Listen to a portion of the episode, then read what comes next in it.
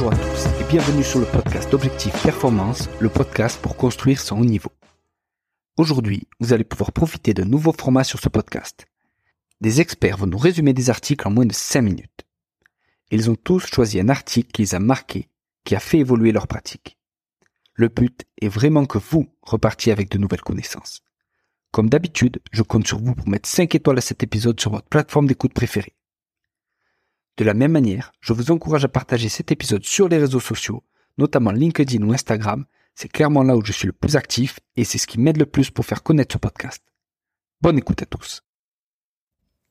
Bonjour à tous, je suis ravi de pouvoir intervenir aujourd'hui sur ce format de podcast et surtout merci à Julien de nous laisser la parole, ce qui nous permet à tous d'échanger et de partager nos connaissances je me présente, je suis Nassim Ariz, kinésithérapeute ou encore plus récemment physiothérapeute au sein de l'hôpital de la Tour à Genève. J'ai pu travailler dans le passé en collaboration avec des médecins du sport en clinique sportive sur la prise en charge de la pubalgie.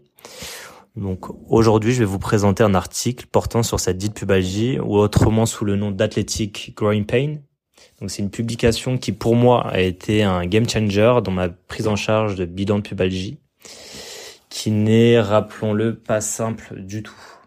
D'ailleurs, comme le dit si bien euh, la revue de Zarko Vukovic, on est sur une pathologie peau pourrie sur laquelle on se casse souvent les dents en tant que physio et personnel de santé. Il est donc important pour moi de vous partager dans un premier temps l'évolution du diagnostic de pubalgie au fil du temps. Donc la pubalgie, elle a été d'abord décrite en 1980 par Enstrom. Donc on remonte un peu le temps comme une pathologie à prédominance des adducteurs et du muscle grand droit de l'abdomen. Puis Lovell l'a décrit comme une pathologie à prédominance dernier inguinal. Pour Olmich, en 2007, donc on avance un peu plus dans le temps, elle a été décrite comme une pathologie liée au muscle du long adducteur. Et enfin, en 2008, par Bradshaw, ça a été décrit comme une pathologie à prédominance de hanche. Donc c'était dans 46% des cas. Cette publication que je vais vous présenter s'appelle Athletic Growing Pain, a prospective anatomical diagnosis of 382 patients, clinical findings, MRI findings, and patient-reported outcome measures at baseline. Il s'agit ici donc d'une étude de cohorte prospective sur 382 patients qui a été publiée en 2015 dans le British Journal of Sports Medicine par le docteur Falvier et ses collaborateurs, dont notamment Enda King, sur lequel je reviendrai un peu plus tard. Donc l'objectif ici était de pouvoir mettre en relation les résultats des examens cliniques de l'IRM et ceux du score AGOS. Donc je rappelle le AGOS c'est le Hip and Groin Outcome Score qui permettra d'aboutir à un diagnostic le plus précis possible.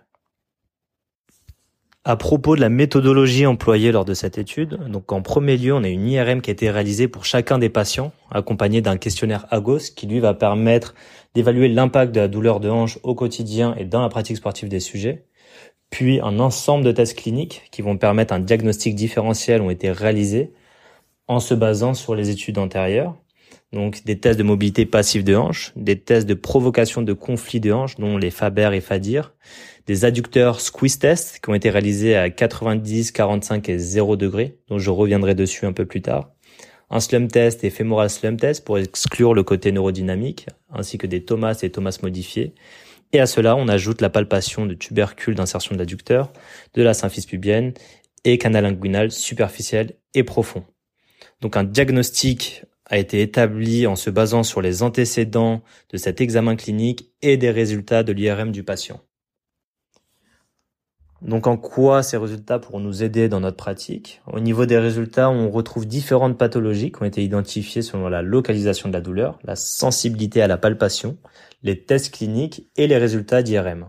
On retrouve donc la lésion de la ponévrose pubienne, qui je le rappelle est la jonction du grand droit abdominal, du pyramidal de l'abdomen et du tendon du long adducteur la lésion de l'adducteur, donc ici du long adducteur, la lésion de la hanche, que ce soit le conflit de hanche ou l'atteinte ostéochondrale, la lésion des fléchisseurs de hanche et l'atteinte du canal inguinal.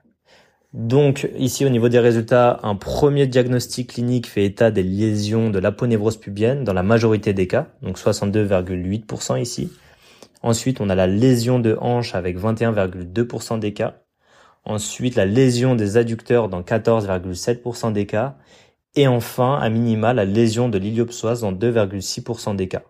Donc vous l'aurez compris, le diagnostic le plus fréquent ici était celui de la ponévrose pubienne. Et en parallèle, il en ressort une information tout aussi importante, c'est que le squeeze test a une bonne sensibilité pour une lésion de l'adducteur, ici le long adducteur, mais peu de spécificité, que ce soit à 0 degré, 45 degrés ou 90 degrés.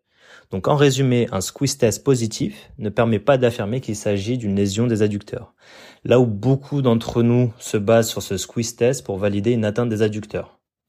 Parce qu'il faut garder en tête qu'à partir de ces diverses insertions, cet adducteur va exercer de multiples vecteurs de force dans la partie antérieure de l'aine, et donc il est difficile de l'isoler cliniquement. Donc voilà pourquoi cette étude a été un réel outil pour moi. Elle m'a permis de remettre en ordre mon bilan de pubalgie et de mieux appréhender cette pathologie qui est, on peut le dire, assez complexe. Les études qui ont suivi s'intéressent davantage euh, au versant biomécanique de la lésion, avec notamment l'avancée de la technologie et des labos, qui eux permettent cette analyse biomécanique complète de l'athlète. Donc je vous invite d'ailleurs à lire cette étude qui a été publiée en 2018 par Enda King justement et ses collaborateurs, qui a été aussi publiée dans le British Journal Sports Medicine, qui s'appelle Clinical and Biomechanical Outcomes of Rehabilitation Targeting Intersegmental Control in Athletic Rim Pain. Donc il serait intéressant à l'avenir d'avoir un échantillon plutôt issu du même sport et idéalement spécifique au poste si on se retrouve dans un sport collectif. Car ici la majorité des sujets venaient du football gaélique, du football, du hurling et du rugby. Merci de m'avoir écouté et j'espère avoir été clair et concis malgré un grand nombre d'infos, je le sais, et de données. Euh, je tiens à remercier Julien une fois de plus de m'avoir invité à participer c'est un honneur pour moi de pouvoir partager mes réflexions et idées qui me passionnent. Et je suis facilement joignable, que ce soit sur LinkedIn ou autre réseau social pour échanger davantage sur ce sujet.